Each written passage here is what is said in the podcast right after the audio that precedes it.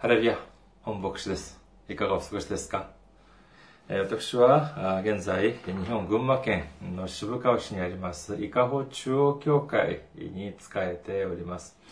教会のホームページは、日本語バージョンは下の方です。japan.ikahochurch.com です。japan.ikahochurch.com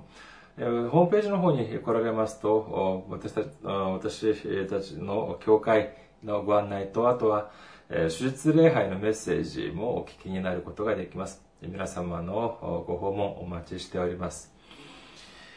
そして、えー教会のメールです。いかほチャーチアットマーク gmail.com です。いかほチャーチアットマーク gmail.com そして、えー選挙支援としてご奉仕してくださる方のためにご案内いたします。群馬銀行です。群馬銀行は、えー支店番号190、口座番号1992256となっております。そして韓国にいらっしゃる方のためにもご案内いたします。KB 国民銀行です。これは韓国の銀行です。07921-0736-251、えー KB 国民銀行07921-0736-251です。えー私どもの教会はまだ財政的に自立しておりませんので、皆様の献金とお祈りによって運営されております。皆様のご関心、えーお待ちしております。先週も選挙支援としてご奉仕してくださった方々がいらっしゃいます。韓国のイ・ヒョンギョンさん、そしてイ・ジンムクさんが選挙支援としてご奉仕してくださいました。ありがとうございます。神様の溢れんばかりの祝福が共におられますようにお祈りいたします。えー今日の御言葉を見てみましょう。今日の御言葉、ヘブル人への手紙10章35節から39節までの御言葉です。ヘブル人への手紙10章35節から39節私の持っている聖書では、新約聖書437ページでした。ヘブル人への手紙10章35節から39節お読みいたします。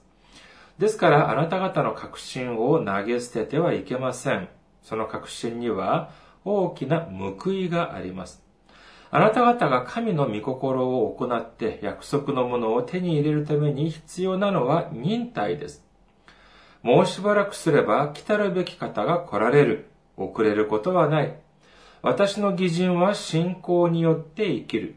もし恐れ退くなら私の心は彼を喜ばない。しかし私たちは恐れ退いて滅びるものではなく、信じて命を保つものです。アメン。ハレルヤ。神様を愛する方はアメンと告白しましょう。アメン。今日は皆様と一緒に主が喜ばれる挑戦というテーマで恵みを分かち合いたいと思います。えー数日前、ラジオを聞いて、まあ、車で運転中、ラジオを聞いておりましたら、その中から挑戦というう言葉が出てきました。挑戦、チャレンジ、挑戦する、チャレンジをするっていう意味の挑戦です。まあ、辞書によりますと、挑戦の意味、えー戦いや試合を挑むこと、そして困難な物事や新しい記録などに立ち向かうことというふうになっておりました。まあ世の中にはこの挑戦、チャレンジという言葉がとてもたくさん使われます。では、あまあ、うんその、じゃあ挑戦、チャレンジという意味というのはどういうものがあるでしょうか？まあ何が、何でもかんでも新しいものに取り組むことをチャレンジ、挑戦というふうには言わないのではないかというふうに思われます。では、本当の挑戦、本当のチャレンジというのは何でしょうか？まあ、辞書によりますと、この記録、新しい記録などに立ち向かうことというふうになっておりましたけれども、私はこの挑戦というのは0.01を知ることというふうに思われます。もう少し具体的に申し上げますと、0.01の後悔を知ることというふうに言えるでしょう。100メートル世界記録を見てみますと、その記録の差、その全世界記録と新しい新記録のその差は、がですね、0.1秒を超えることってあんまりないようです。ほとんどが0.0何秒というふうにして世界新記録というふうのが、誕生するようです。この世界、まあ、これはまあ、この世界新記録だけを見て、えのことですけれども、それだけではなく、もう世界中で、え何度も、それこそ数百回、数千回、何度も数多く行われるこの100メートル走の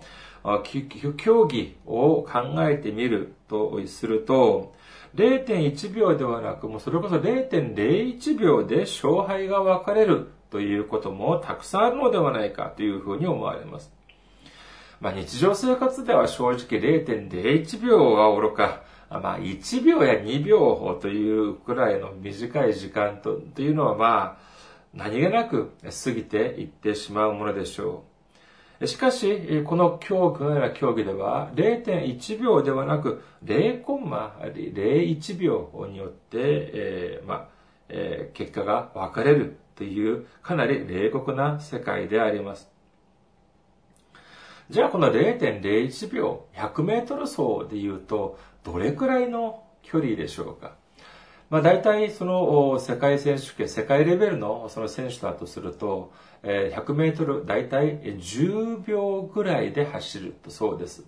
じゃあ簡単に単純に100メートルを10秒で走るっていうと、0.01秒ではどれくらいの距離かっていうと、わずか10センチだそうです。まあ、オリンピック、まあもちろん参加することに意義があるというふうに言われますけれども、本当にそうでしょうかね。参加するだけではなく、参加をして、そして一生懸命競技に臨まなければならないでしょう。そして成績によって1位から3位までにはメダルが、の選手にはメダルが与えられます。表彰台に登ることができる栄光が与えられるということです。これはまあ0.1秒、0.01秒であろうが、10センチであろうが、1ミリであろうが、1位から3位に入ることができなかったら、その表彰台に登ることはできません。遠巻きに向こうからそれをただ見ているということしかできないわけです。では、じゃあ、その表彰台には登ることができればみんな同じかというと、これがまた違うのでありましてですね。えー、例えば、そうですね、その金メダル、一番高い、一番高いところに金メダルに上り詰めるとどうなるか。これは正直、2位である銀メダルとは運命の差だというふうに言われています。例えばそうですね、え、大きな違いというのは、もちろん、金、銀、銅、1位から3位までみんな国旗は上がります。しかし、国歌、国の歌、国歌が演奏されるというのは、1位の国だけなんです。金メダルを取った選手の国だけなんです。いくらその国が小さい国であろうと、いくらその国が経済的に、それこそ、ま弱い国であろうとも、金メダルを取ったその選手の国の国家が、それこそもうたくさんの人が、たちが見守る中で、その国家というのが斉唱されます。演奏されます。しかし、銀メダルと銅メダルを取った国は、その国がいくら大きい国であり、いくら強大な力を持った巨大な国であろうとも、国家は流れることはありません。それだけではないでしょう。銀メダルと銅メダルは2位と3位というふうに言われますが、金メダル、ゴールドメダル、金メダルは、これは優勝です。英語、英語ではウィナーというふうに言いでしょう。勝利者ということです。その勝利者という栄光も与えられるということなんです。これはとても大きな違いだと言えるでしょう。スタート、さあ、100メートル走の競技のスタート地点です。スタートが、バン、スタートサインがあ出ました。一生懸命走りました。それこそ本当に必死必死に走りました。じゃあ結局どうなったのかというと、私が負けてしまったとしましょう。どれくらいの差で負けてしまったのか。0.01秒の差で負けてしまったとしましょう。するとどんな心境でしょうかもちろんインタビューとかをするとですね、ああ、もう必死に一生懸命、えー、最大の努力を通して一生懸命頑張ったのでありますから、悔いはありません。というふうに、まあ、インタビューとかでは言う、言うことができるかもしれませんが、本当に本心、うん、そういうふうに思って思えるでしょうか。10秒でもない、1秒、0コンマ1秒でもない、0.01秒で負けた。としたら、私だったらそうですね、とても本当に大きな後悔をしたの、後悔をすることになるのではないかというふうに思います。もう少し、あともう少し頑張ることができたら、あの表彰台の上に立つことができたのに、あの時、あの瞬間、それこそ本当にもう少しだけ努力することができていれば、あの高い表彰台に上がって大きな栄光を与えられたのに、そのようなことが思われないでしょうかいや、間違いなく私だったら 思われるというふうに、え想像できます。スポーツ選手もそうですし、受験生だってやはり同じでしょう。例えば、そうですね、トップ、首席で合格するってと、とてもすごいことでしょう。まあ私は今まで トップで合格することなんて一度もなかったことでありまして、ま、ただ想像するしかないんですが、まあ、難しい試験となると、もうトップではなく、もう普通に合格するだけでも難しい、とても大変だということでしょう。しかし、そのような試験でトップで合格するというふうになると、もうとてももう並大抵の実力ではないというふうに思われます。じゃあ、そのようにトップ主席で合格した人、そういう人たちは、日頃どういうふうに、じゃあ勉強をしてきたでしょうか。本来、実力、もともと実力があるから、他の受験生より、え、少し気を抜いて勉強してきたでしょうか。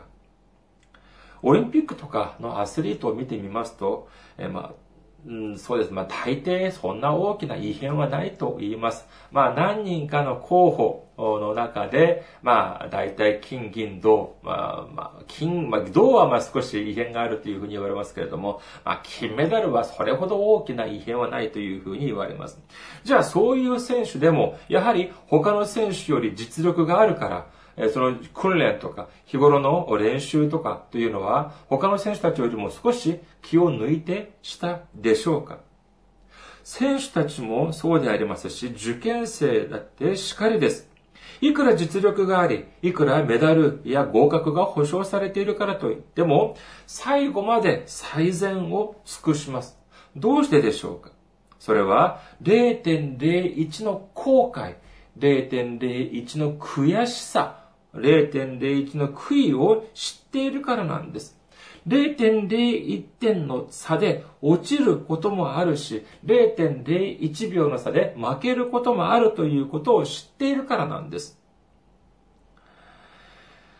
0.01秒、0.01ミリ、0.01点の違いで、その差で大きな栄光を与えられることもできますが、その違いによって自分がしてきたすべてのことが水の泡になることもあるということをとてもよく知っているということ。だからこそ最後まで油断をしない、油断をせず努力をすること。これこそがまさに挑戦、チャレンジと言えるでしょう。最近私は、私の教会がある渋川市の周辺に伝道師を配っています。えー、前はですね、えー、その、まあ、一軒一軒、えー、その、チャイムを鳴らして、えそして、え扉が開くと、あ、イカオ中央教会から参りましたと言って、伝道書をお渡ししたりしましたけれども、え今度は最近は少し、え方法を変えました。どうしてかというと、え伝道用紙を差し上げようとすると、もういいって言うんです。私もいいっていう、もういらないっていうふうに言ってきます。すると、じゃあいらないって言ってるのに、じゃあ振り返って出てくるときに、じゃあポストにじゃあ入れてくるわけにもいかないですし、結局、手ぶらで何もせず、えーえー、まあ、出てきてしまうことになります。これは、よくないっていうので、え今はどうしているかというと、そっと郵便ポストに入れてきております。まあもちろんその人はそれを見て、まあ、捨ててしまうということもあるでしょう。しかし、私は一つの、まあ、その信仰といいますか、一つのその信念というものがあります。何かと言いますと、これは韓国の話で恐縮なんですが、1866年、朝鮮に、その時、まあ、朝鮮時代、朝鮮という国宝、国、国の名前、国名でしたけれども、そこに、イギリスのロンドン宣教会から一人の宣教師が来ます。1866年でした。そして、その時、当時、平壌、その時は当然、まあ、あの、南北に分かれていませんでしたから、平壌に上陸しようとしたら、その国で攻撃をしたわけです。外国の船だっていうことで。そして、このトーマス宣教師は、命からがら脱出をして、しましたが、結局、捕まってしまいました。そして、彼はどうなったのかというと、殉教してしまったんです。処刑されてしまいました。彼の年、若干27歳でした。まあ人間的に見れば失敗した人生と言えるかもしれません。そんな本当に地球の反対側からそんなに遠くまで、え、苦労に苦労を重ねてきたのに、まともに宣教もできずに、それで死んでしまったのですから、それこそ、え、失敗した人生だというふうに言われる、見えるかもしれませんが、自分がその処刑される前に、その自分を処刑するであろう人に、何節か本を渡したそうなんです。もちろんそれは聖書でした。しかし、渡された人は、それは何の本だか知りませんでした。結局、その人は、そのパク・チュンゴンという人だったんですけれども、その人は結局、トーマス宣教師を処刑します。当時は紙というのはとても貴重だったそうです。ですから、このパクチュンゴンという人は、まあこれ数冊あったんだけど、でもこれをどういうふうに使ったらいいかわからない。読もうともしない。それでどうしたかというと、知り合いのパク4式という人に渡したそうなんです。だからパク4式という人はどうしたのかというと、これを、まあ、どうしようか。でも紙というのは、まあ、大事なもんだから、でも、なんか文字が書かれている。えー、だったりそれからどうしようかとして、どうしたかというと、壁紙として使ってしまったとそうなんです。これをバリバリ破いてですね、壁紙として使ったそうなんです。そういうふうにしたらですね、とても驚くべきことが起こったそうです。どうどういうことかというと、誰でもその、その壁紙として聖書を貼って貼り付けておいた部屋に入って、えー、入ると、誰でもがそのイエス様を、その自分の主として迎え入れる、イエス様を信じる信仰者として変わったということなんです。どうしてかというと簡単です。部屋に入って何もやることがないから、それを読んだそうなんです。そう、それを読んで、まあその時は漢字でできたあらしい、聖書らしいんですけれども、それを読んで、そして恵みを受けて、そしてイエス様を知るということになったこのような、とても驚くべきことが起こったということです。結果どうなったのかというと、このトーマス宣教師を処刑したパク・チュンゴンという人は、朝鮮の初の教会の長老になりました。宣教師を殺した人です。その人が教会の朝鮮の初の長老となりました。そして、このパク・ヨンシという人は、この人が、その壁紙を貼り付けたその家というのは結局、朝鮮の初の教会になりまして、そして1900年度、まあ、20世紀の初めにあった平壌の大きな素晴らしいリバイバルの中心地として役割を成したということなんです。このように神様の見働きというのはとても驚くべきことがあります。ですから、もし私が、あの、お渡ししたその伝道用紙にですね、私の自身の言葉が書かれていた、ななれば、えー、これは捨てられれば、とても悔しいでしょうが、そこに書かれているのは何かというと、神様、イエス様の御言葉です。ですから、そして精霊様がそれを、まあ、間違いなく働かれるというふうなことを信じております。ですから、もしその人が今それを読まなくても、そして後になって読むこともあるでしょうし、そして他の人が読むことになるかもしれません。はたまた、それを捨てた時に、それを片付ける人が、それを読んで、読むかもしれないということを私は知っているから、そういうことに、まあ全然、そのまあ読まないからといって、もったいないとか、そういうふうには考えないというふうにしております。必ずそれによって精霊様が働かれるということを信じているからであります。でも、時々家の前にいらっしゃる方が出ていらっしゃいます。それと私は話をかけます。あ、ああの私はイカオ中央教会から参りました。そして、伝道用紙をお渡しします。すると、まあ、時にはですね、そういう受け取られる方、とても親切です。なんておっしゃるかというと、あ、お疲れ様です。あ、ご苦労様です。って言いながら何ておっしゃるか。大丈夫です。結構です。えー、いりません。というふうに、あの、まあ、お断ります。考えてみますとですね、この大丈夫です、結構ですという言葉、とても怖い言葉のように思われます。テレビとか見るとですね、事故とかの話があります。飲酒運転とか、またはスピード運転とかによって事故の話があります。こういうふうに事故を起こす、飲酒運転とかって意味で見るとですね、まあ、初心者がそのような事故を起こすことはほとんどないようです。少なくても数年、数十年の運転の経験がある方がそのようなことをいたします。じゃあ事故が起こると思って、えー、飲酒運転をしたんでしょうか？いいや、違います。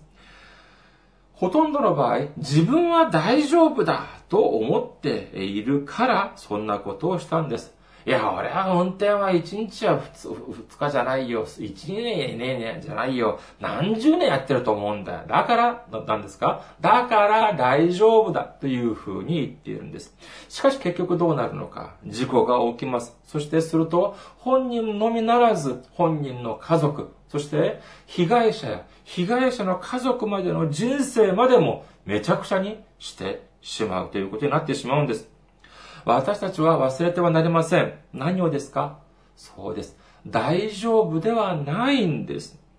大丈夫ではないということを私たちは忘れてはならないでしょう。しかし、この大丈夫だ、平気だというのは、教会の外だけにある考えではありません。むしろ、教会の中にもあるということが問題なんです。第2コリント人の手紙5章10節を見てみましょう。第2コリント人の手紙5章10節私たちは皆善であれ悪であれ、それぞれ肉体において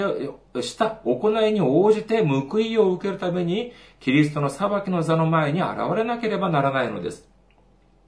ヘブル人の手紙9章27から28。そして人間には一度死ぬことと死後に裁きを受けることが定まっているように、キリストも多くの人の罪を負うために一度ご自分を捧げ、二度目には罪を負うためではなく、ご自分を待ち望んでいる人々の救いのために現れてくださいます。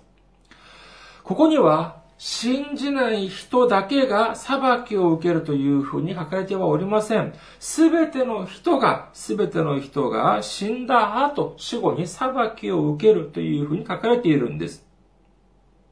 それにもかかわらず、まだ世の中には、特に教会の中には大丈夫だと考えている人が、とても根強く残っている、そのような考えが根強く残っているように思われます。自分は大丈夫だって言うんです。救いというのはなくならないということなんです。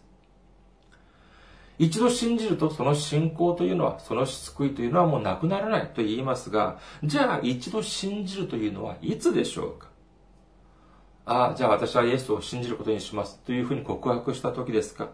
主の祈りを暗記できたら、じゃあ告信仰を得たと、救われたというふうに思われるんでしょうか？洗礼を受けたら、バプテスマを受けたら、じゃあ私信仰が、えー、救われたのでしょうかまたは何か役職、執事とかの役職を受けたら、救われた。もう安心してもいいんでしょうか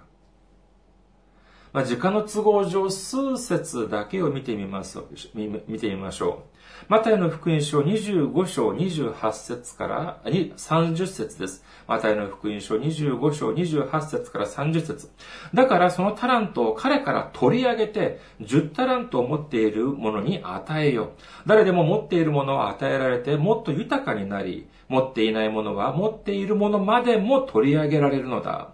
この役に立たないしもべは外の暗闇に追い出せ、そこで泣いて歯ぎしりするのだ。この主人に、これは主人から受けたタラントというのを使わずに、地面の底に埋めておいたしもべに対して、その主人が叱った言葉であります。この当事者である主人、この当事者は主人のしもべでありました。主人が神様だということになれば、このしもべというのは当然神様を信じた人になるはずです。しかし、神様を正しく理解していなかったために、結局神様により捨てられてしまいました。神様は、このイエス様、これをおっしゃったイエス様は間違いなく取り上げられるというふうにおっしゃっています。取り上げるということはどういう意味ですか？取り上げられるというのは、一度与えられた後、それを失ってしまうということを意味します。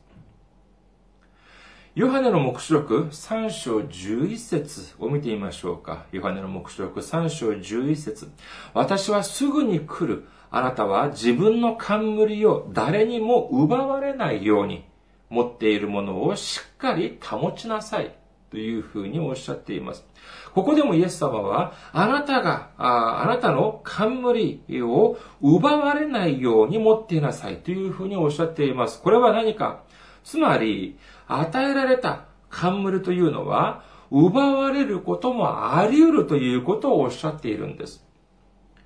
ヨハネの目視録2章も見てみましょうか。2章24、2章4節から5節です。ヨハネの目視録2章4節から5節けれどもあなたには責めるべきことがある。あなたは初めの愛から離れてしまった。だから、どこから落ちたのかを思い起こし、悔い改めて初めの行いをしなさい。そうせず、悔い改めないなら、私はあなたのところに行って、あなたの食材をその場所から取り除く。これは聖書の中の一部に過ぎませんが、このように聖書に書かれている、書かれてあるにもかかわらず、一度救われた、一度信仰を持ったら、それでも、その、それは永遠に続く、それを失われることはない。一度イエス様を信じれば天国に行くというふうに言い切れるんでしょうか？じゃあ何ですか？神様により、タラントを奪われ、取り上げられて、そして暗闇の中に捨てられて、泣いて、歯ぎしりをしても、これは救われたということだったということなんでしょうか？冠を奪われても天国に行けるということなんでしょうか？食材を他のところに取り除く、取り除かれても、私たちは神様の子供として、子として受け入れられるということなんでしょうか？実は私がこれを初め、このような内容を初めて聞いたのは、去年の今頃だったというふうに記憶しております。アメリカ、アメリカにある、あるキリスト系のラジオ放送局から一通のメールが届きました。その内容によると、私のメッセージを自分のその放送で使いたい。自分の韓国語の放送で使いたいというふうに言いながら、えー、私にですね、放送使用許可と8つの教教理質疑に答えなさいということなんです。まるでテストのようでした。まあ、その中の一つが、その救いというのが失われることがある、あり得るのかという質問でした。これに関して私は信念を持っておりましたので、これこれこういう理由で救いというのは失われるという、失うこと、失われるということがあり得るというふうに答えましたが、この部分が、まさにこの部分が自分たちの教団の教理に反しているということで、結局使うことは、使うことはできないというような返事をもらいました。別に私から頼んだんでもないし、あの、自分たちが勝手に、あの、私にメールを送ってきて、そして、えー、自分たちで勝手にやらないっていうふうに言われたあ私としましては、まあ気分が変な、妙なあ気がしましたけれども、まあこの教団というのが、あの、小さい、その、えー、妙な教団ではありません。変な教団ではなく、アメリカで最も大きい、福音主義を唱えている教団の中の一つでありました。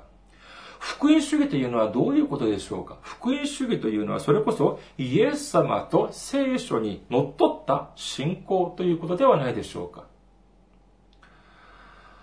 それで私もほくらばせながら、この救いの取り消しにについて勉強することになりましたけれども、この救いを、それとして救いを得られたら、救いによって、信仰によって救い、得られた救いというのは、決して取り消され、取り消す、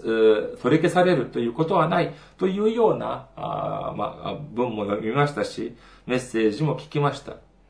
そして、その、ほとんどの、今のそのキリスト教の教理を見てみると、ほとんどが一度与えられた救いというのは取り消されることがないということがもう大半であるということも知りました。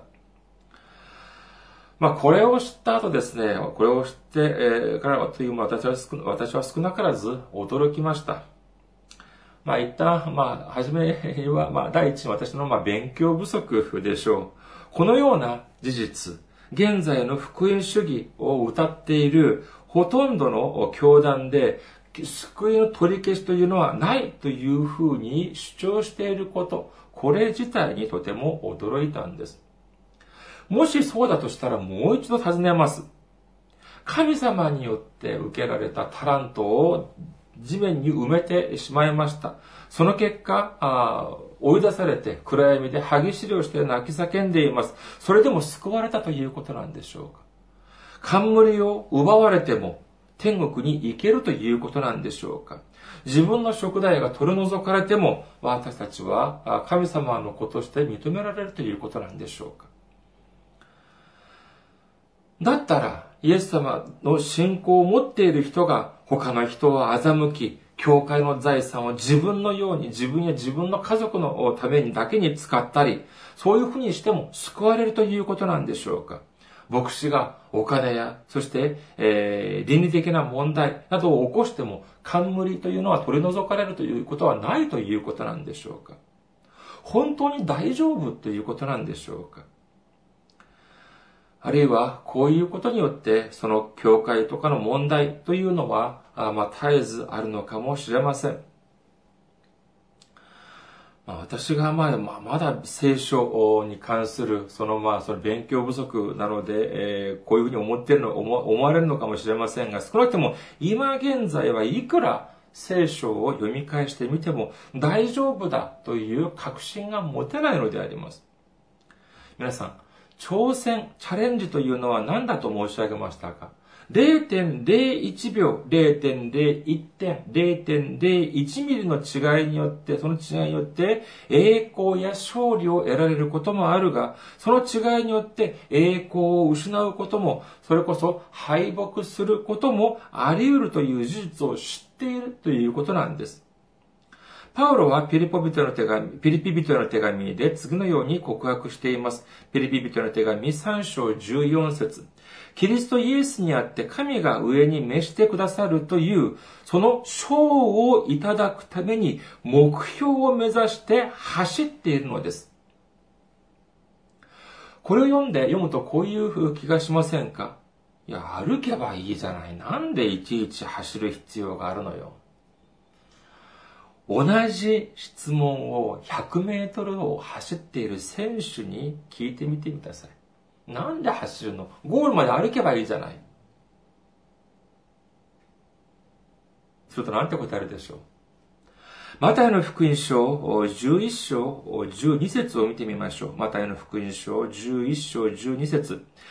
バプテスマのヨハネの日から今に至るまで天の御国は激しく責められています。そして激しく責める者たちがそれぞ、それを奪い取っていますと書かれています。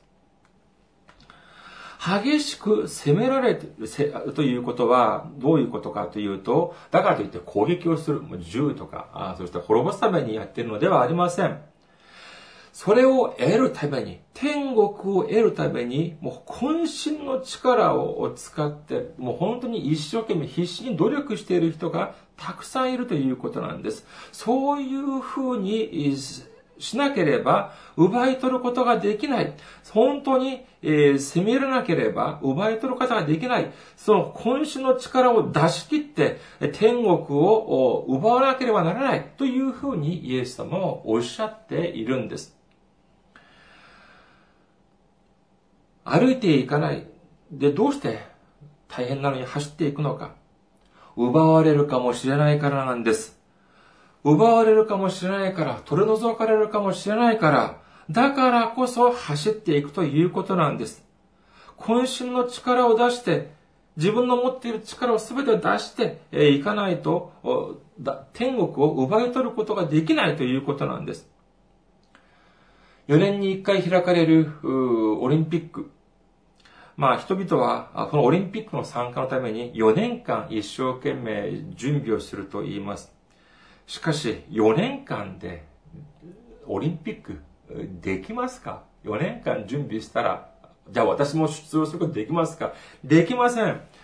どうしてかというと彼らは、彼女らはそれこそ4年間ではなくもう一生を通じて準備をしているんです。疲れないでしょうか？休みたくないんでしょうか？遊びたくないんでしょうか？そんなはずはありません。いや、自分が好きでやってることだからって、いや、それも1日や2日でしょう。とても大変なんです。どうして休みたくないでしょうか？どうして遊びたくないでしょうか？しかし、すべてを忍耐、すべてを耐え忍んでいるんです。その理由がどうしてか？というと、自分たちが受ける、その忍耐によって自分たちが受ける報い、自分たちが受ける賞というのがあるということを信じているからなんです。私たち、大丈夫なんでしょうか？いいえ、大丈夫ではありません。十分ですか？いいえ、十分ではないんです。0.01秒、本当に一生懸命え努力しなければなりません。一生懸命走って行かなければならないんです。よもや0.01のために天国のその手前で後悔することになるかもしれないんです。これこそがまさしく、主が喜ばれる挑戦なのであります。私たち皆さん、天国という食材、目標に向かって走っていき、そしてついには主が私たちのためにくださる大きな賞をすべて受けることができる、大きな冠を、祝福の冠を受けることができる皆様であらんことをお祈りいたします。ありがとうございます。また来週お目にかかりましょう。